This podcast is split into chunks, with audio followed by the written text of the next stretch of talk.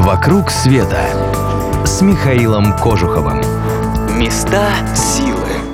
Вы слушаете радио Монте-Карло. С вами Михаил Кожухов. Расскажу вам еще сегодня о чудесах Занзибара. В столице этого острова, Стоунтауне, есть невзрачное трехэтажное здание, прямоугольный дом с красной черепицей и множеством небольших окон.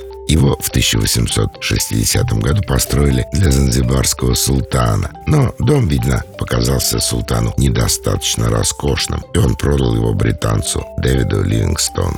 Ливингстон был родом из Шотландии, причем из рабочей семьи, и сам зарабатывал деньги на свое обучение, трудясь на ткацкой фабрике. Именно этот человек первым пересек африканский материк от Атлантического до Индийского океана. Именно он открыл озеро Виктория с его великими водопадами. А вот две последние его экспедиции унесли в начале жизнь его супруги, а затем его самого. При том, что цель их обнаружить исток Нила так и не была достигнута.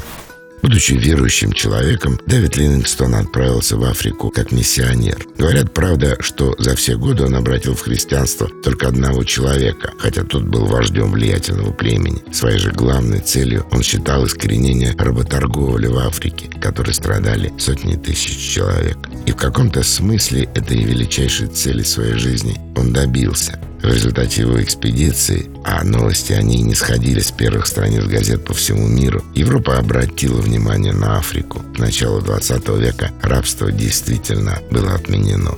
После смерти великого путешественника дом Ливингстона еще какое-то время служил перевалочным пунктом для тех исследователей, которые продолжали его дело. Позже здание использовала община индусов, а в 1947-м несколько помещений здесь отвели под научные лаборатории. Теперь же здесь и вовсе располагается штаб-квартира Танзанийской госкорпорации туризма. Над этим простым зданием, отдающим скорее шотландской суровостью, чем африканским расслабленным весельем, все еще витает дух его самого знаменитого хозяина.